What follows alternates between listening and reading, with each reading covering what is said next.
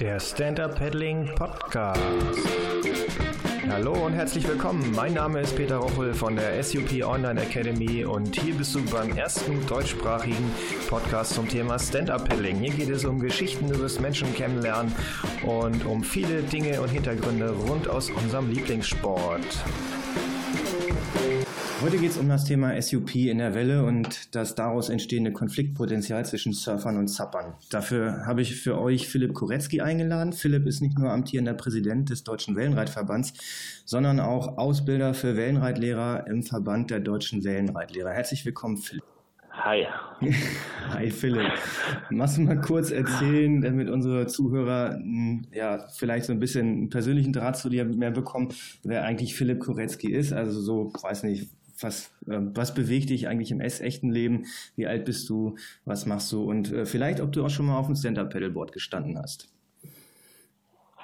Ja, also mein Name hast du ja schon erwähnt, Philipp Goretzky. Ich bin 28 Jahre alt ähm, und ich bin schon recht lange aktiv, ehrenamtlich aktiv im Deutschen Wellenreitverband äh, hat mich da so hin vertrieben durch meine eigene Teilnahme an deutschen Meisterschaften.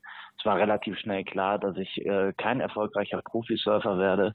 Mir hat aber die Veranstaltung immer so viel Spaß gemacht, dass ich irgendwann dachte, ja, jetzt willst du auch mal selber was dazu beitragen. Und dann bin ich über viele Umwege in den Deutschen Wellenreitverband reingerutscht, war zu dem Zeitpunkt auch schon Surflehrer und habe dann später noch mit der Ausbildung von Surflehrern angefangen Inzwischen mache ich das nicht mehr, weil es einfach zeitlich ein bisschen schwierig ist. Aber ähm, ich muss sagen, dass gerade die Entwicklung, die wir mit dem SUP haben in Deutschland, ein unglaublich großes Aufgabenfeld und auch ein sehr komplexes Aufgabenfeld für uns als Wellenreiter darstellt.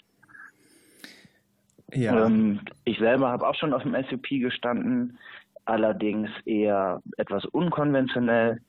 Ähm, ich habe es sehr genossen, so eine Flusstour zu machen. Wir waren vor zwei Jahren mit Freunden auf der Sieg. Dann habe ich mal in Hamburg im Rahmen eines Surfing Skate Festivals das ein oder andere Sub ausprobiert. Also ich würde mich jetzt nicht als Sub-Experten bezeichnen, auf gar keinen Fall, aber ähm, vielleicht einfach als leidenschaftlichen Wassersportler.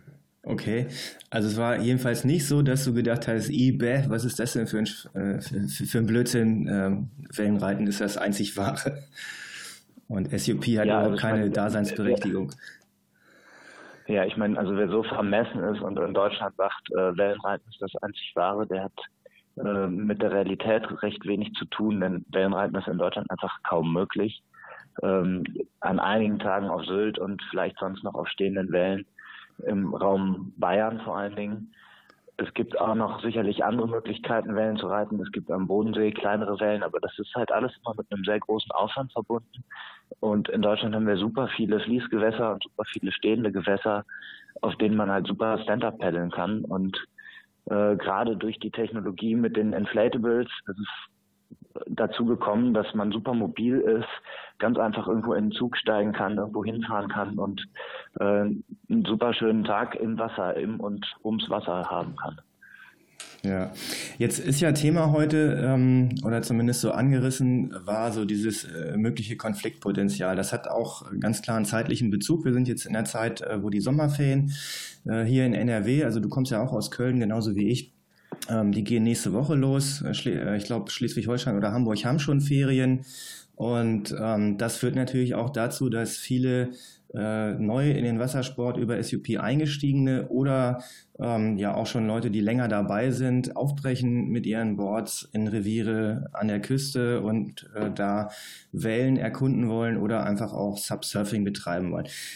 Was ähm, oder welche Probleme könnte man damit grundsätzlich so als Wellenreiter haben, wenn da auf einmal, ähm, na, vielleicht nicht Heerscharen, aber doch einige, viele neue auf einmal aufkreuzen mit ihren Boards? Mit viel oder wenig Ahnung vom Wellenreiten und von dem, was da so abgeht, weil die einfach vielleicht nicht ganz so viel Erfahrung haben oder was auch immer. Welches Konfliktpotenzial besteht da? Okay, ja, also die Stand-Up-Paddler, die jetzt in die Wellenreviere reinkommen und die vielleicht schon in Deutschland Vorerfahrung gesammelt haben, das heißt, die können auf ihrem Brett stehen, die können damit drehen, die können damit auch schnell anpaddeln, Ähm, die haben ganz viele grundsätzliche Techniken. Das würde man als Wellenreiter als Bretttechniken bezeichnen. Und das haben eben Surfer grundsätzlich nicht, wenn sie anfangen im Meer, sondern ein Surfer, der im Meer anfängt, der fängt erstmal damit an, überhaupt paddeln zu lernen. Erstmal auf dem Brett zu liegen. Erstmal überhaupt so auf auch natürlich einem viel kleineren Brett zu liegen und überhaupt erstmal so dieses ganze Handling zu betreiben. Das heißt, der muss sich viel intensiver schon mit der Welle auseinandersetzen, die da vor Ort ist, weil er erstmal so eine Grundtechnik erlernen muss. Der SUPler, der kann das alles schon, der kommt dahin, der hat aber vielleicht noch nie in seinem Leben irgendetwas mit einer Welle zu tun gehabt. Und der ist jetzt dem Surfer um einiges voraus. Der paddelt ganz schnell ins Line-Up, der paddelt ganz schnell dahin, wo die Welle bricht. Ähm, der ist viel schneller, mobiler und auch schon weiter als der Wellenreiter. Und dann kommt es natürlich zu einem Konfliktpotenzial, dass der Wellenreiter die Welle auch noch später kriegt und vielleicht der SUPler die Vorfahrtsregeln beispielsweise gar nicht kennt. Er weiß gar nicht, wo muss ich mich aufhalten, um keine anderen Personen zu gefährden? Wo muss ich mich äh, hinbegeben, wenn jemand auf mich zugefahren kommt? Was mache ich dann?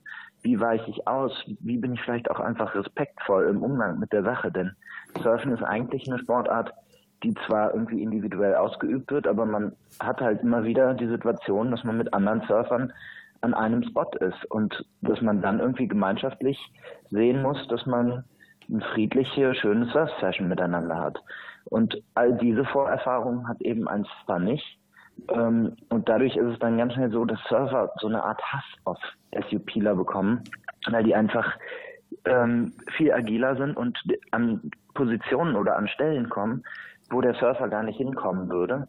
Und das ist einfach, ich würde sagen, das ist gar nicht unbedingt ein Konflikt, sondern ähm, das ist vielleicht auch aus Neid. Also Surfer sind häufig dann auch neidisch, wenn die schönste Welle und die größte Welle an den SUPler geht oder wenn der SUPler ihnen im Weg liegt, dann werden sie ganz schnell aggressiv, weil der SUPler vielleicht gar nicht weiß, wie kann man überhaupt durchtauchen mit einem Brett. Das ist auch so eine Geschichte. Das Durchtauchen mit einem kleinen Surfbrett, auf dem man liegt, ist viel, viel einfacher als mit einem großen Zap. So ein großes Zap ist super schwer im Handling und jemand, der super gut auf dem Fluss paddeln kann oder auf einem See schon sehr viel Erfahrung gesammelt hat, der kann aber nicht zwangsläufig durch eine Welle gut durchtauchen. Und dann springt er irgendwie über die Welle rüber, das Brett flitscht nach hinten weg und knallt irgendeinem Surfer auf den Kopf. Und dadurch ist natürlich das Konfliktpotenzial vorprogrammiert, ähm, weil es dann einfach auch zu einer Gefährdung kommt durch SUPler. Ja, verständlich. Jetzt äh, kann ich mich da natürlich selbst auch dran erinnern, als ich das erste Mal mit einem, dazu muss man auch sagen, mit einem 9.8er äh, Inflatable auch noch in einem ähm, Revier war, wo keine Surfer sind, aber das war halt an dem Tag hatten wir äh, gute zwei Meter Swell ungefähr und ich konnte mich nicht zurückhalten. Ich hatte nichts anderes dabei als das, äh, das Stand-Up-Pedalboard. Als ich damit raus bin, es war das erste Mal, dass ich äh, in der Welle war mit dem SUP, äh, habe ich mich als erstes auch gefragt, was machst du denn da jetzt? Wie kommst du denn da durch? Duck Diving geht ja überhaupt nicht mit 190 Liter Volumen. Ähm, aussichtsloses, ähm, aussichtslose Mission. Nächste Idee war Longboard-Rolle. Das heißt, das Board unter der Lippe äh, durchschießen und dann durchtauchen auf die andere Seite wieder drauf. Oder äh, das Brett umflippen, die Welle oben drüber laufen lassen.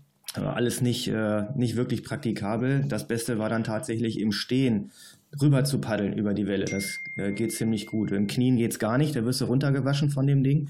Also wie beim, beim Pronen. Ähm, das kannst du also auch vergessen.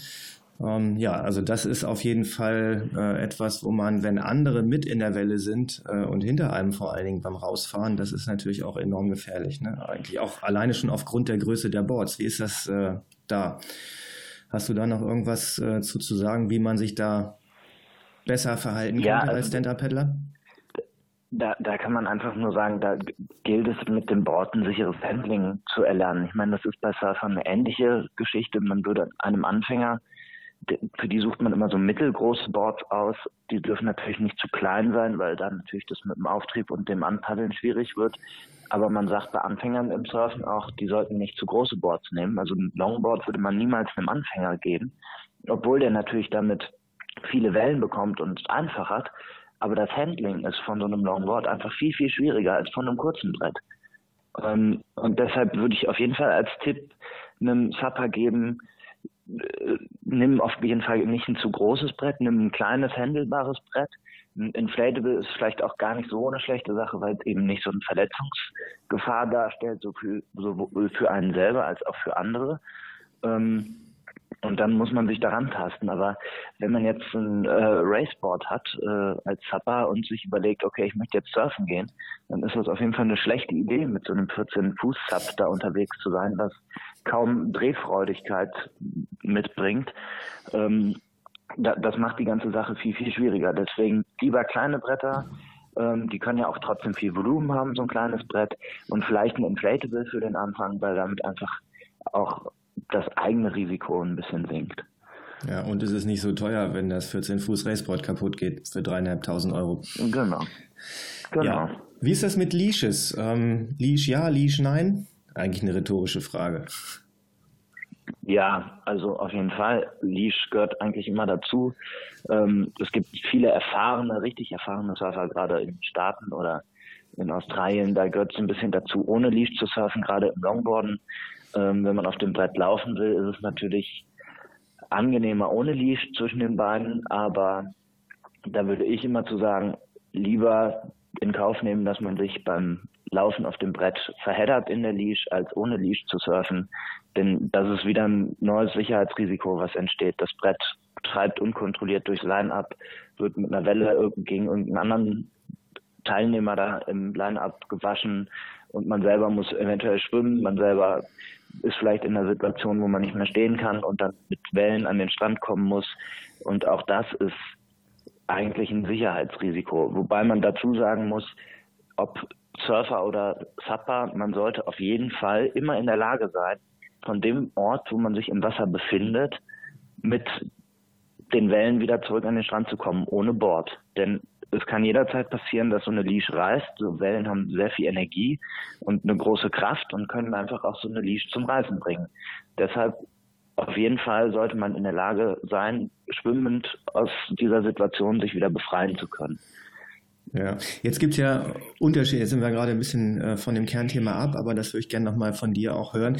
Ähm, bei der Auswahl der richtigen Leash. Wir haben im Stand-Up-Pedal-Bereich, äh, dass wir sagen, am besten äh, Curled-Leashes verwenden, also die sich aufrollen und ein bisschen auf Spannung bleiben, damit nicht diese lange Leash im Wasser schleift. Jetzt gibt es natürlich ähm, dünne Leashes, die fürs Racing gedacht sind, die nicht viel wiegen. Ähm, und jetzt äh, im Bereich Welle gibt es ja Leashes auch in unendlich vielen Längen und Dicken. Was gibt es eine Faustregel für die Auswahl der richtigen Leash in der Welle? Ja, gibt schon. Also die Leash sollte immer so lang sein wie das Surfboard selber.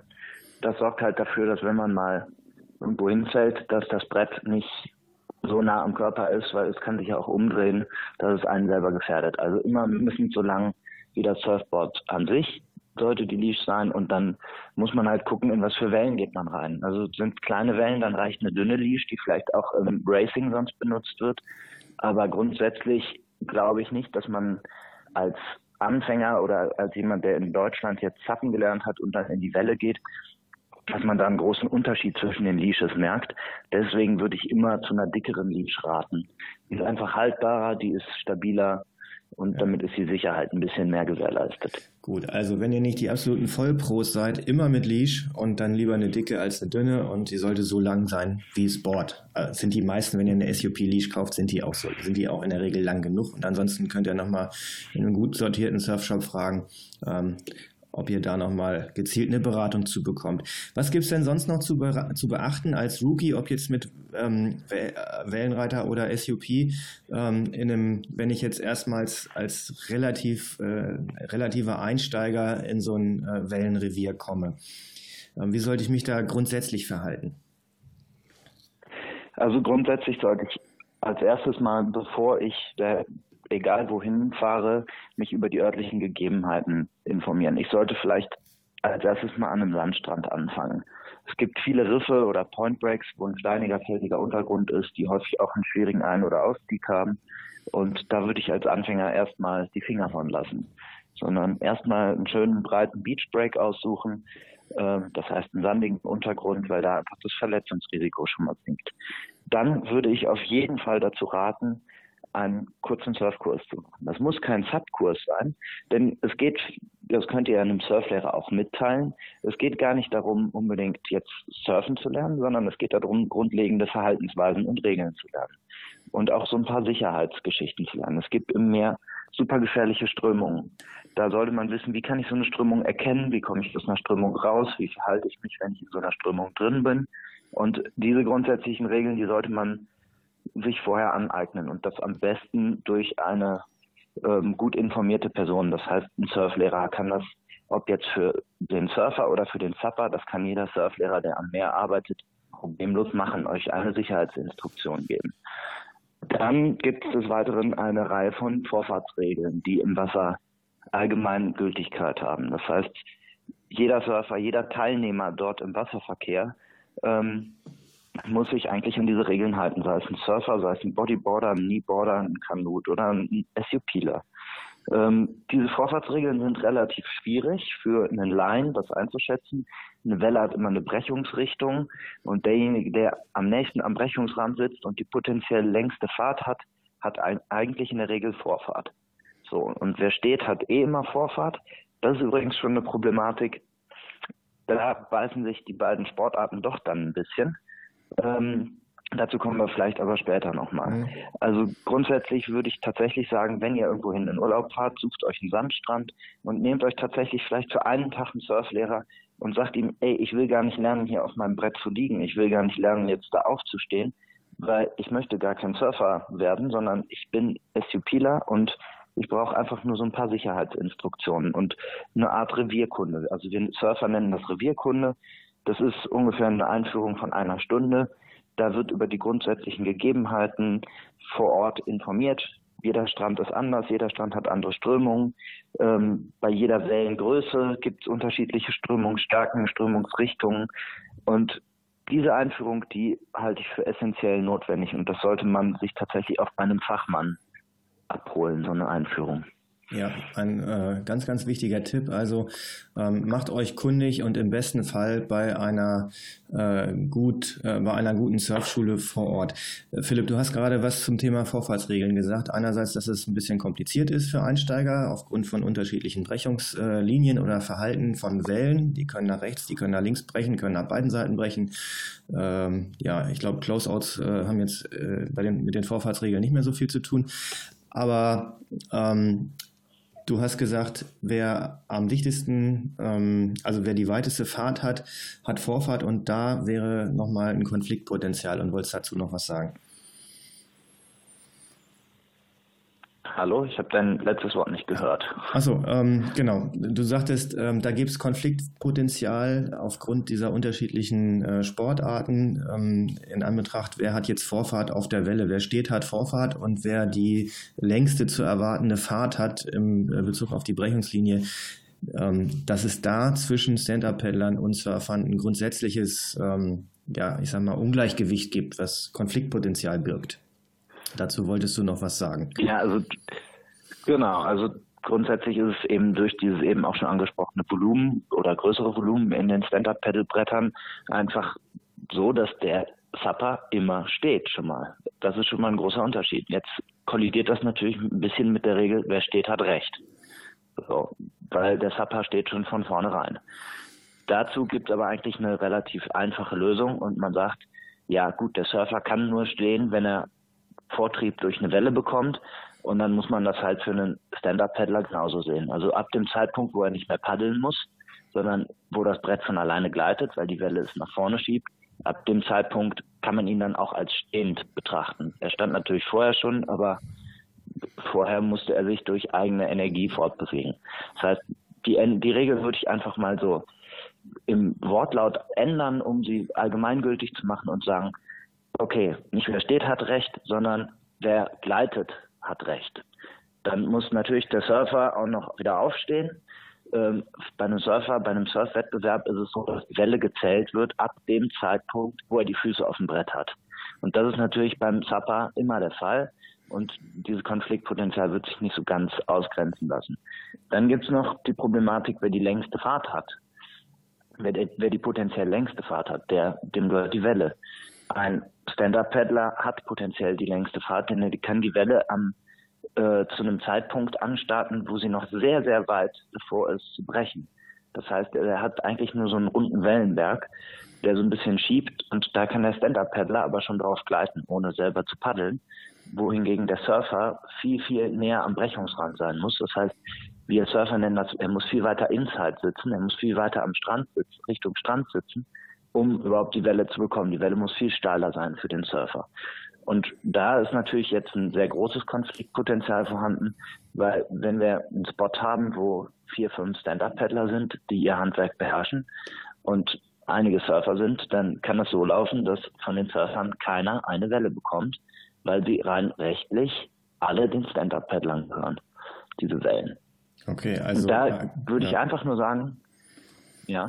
Also ein echter unfairer Vorteil. Ja, ein echter unfairer Vorteil.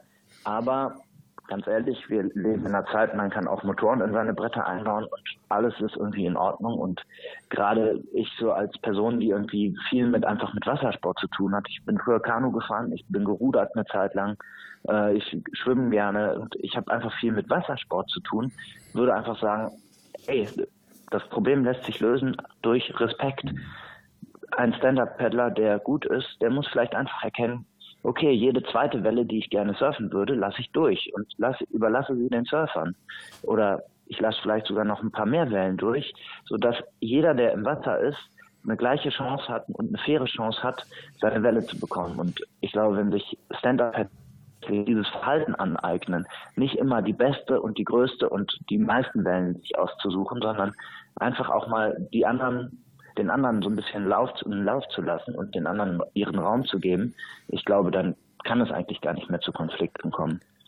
Naja, und es gibt ja auch die Möglichkeit für Stand-Up-Paddler, ich habe das auf äh, Teneriffa ähm, letztes Jahr, vorletztes Jahr so gehandhabt, wo es, äh, wo wir auch durch die, ähm, ja, durch die Freundschaft mit einigen äh, Surf-Locals äh, an echt richtig tolle Spots geraten sind. Meistens ist an diesen äh, Secret-Spots auch immer noch äh, ausreichend Platz vorhanden, äh, neben den wirklich für die Wellenreiter richtig interessanten Spots, die man mit dem SUP immer noch mit viel Spaß fahren kann, wo ein Surfer niemals hingehen würde. Also rechts und links äh, von den äh, von den Hauptbreaks äh, ist oftmals auch noch Platz, wo man sich gut aufhalten kann, wo man gut Spaß haben kann, ohne dass man den Wellenreitern in die Quere kommt. Äh, auch das ist ja eine Möglichkeit. Ähm, genau. Jetzt, also ja, ja ähm, jetzt hast du ähm, völlig recht. Also genau.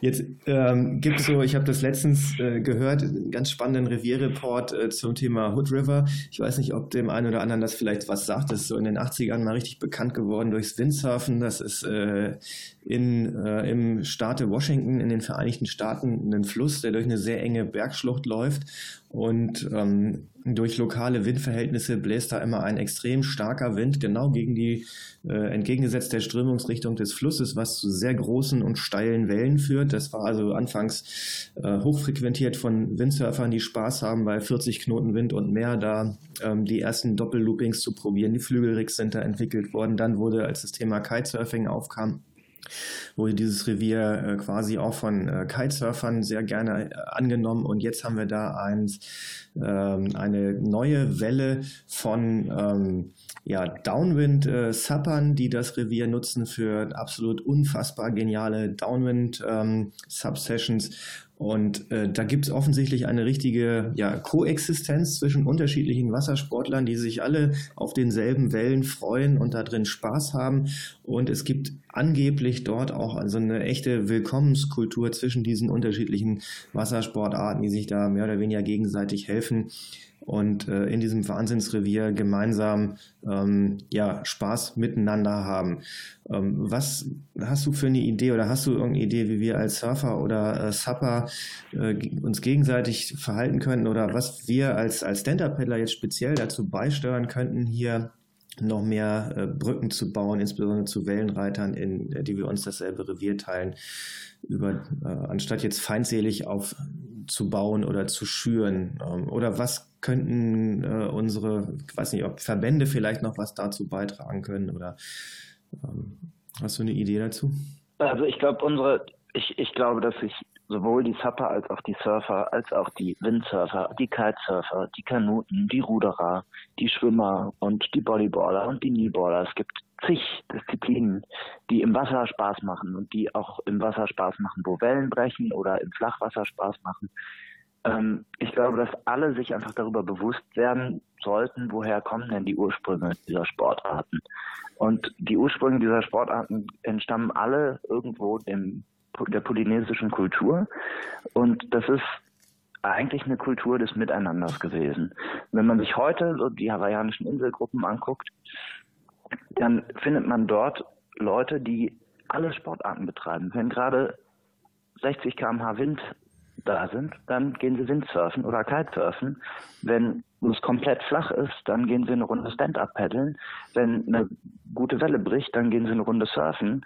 Und dann gibt auch noch welche, die das alles miteinander kombinieren, die mit dem Kitesurf in die Welle reinfahren oder Stand-up-Paddler, die in die Welle reinfahren oder Windsurfer.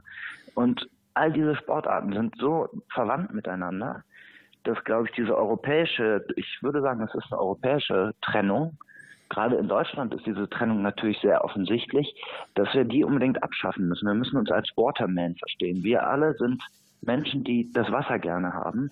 Und da gibt es gute Beispiele. Ich meine, Kyle Lenny oder Robbie Nash oder Laird Hamilton. Das sind alles Profis, die in unterschiedlichsten Sportarten gut geworden sind. Und die würden niemals sagen, ich bevorzuge das oder ich bevorzuge das, sondern ähm, das gehört alles zu deren Lebenskultur dazu und sie betreiben alle diese unterschiedlichen Sportarten.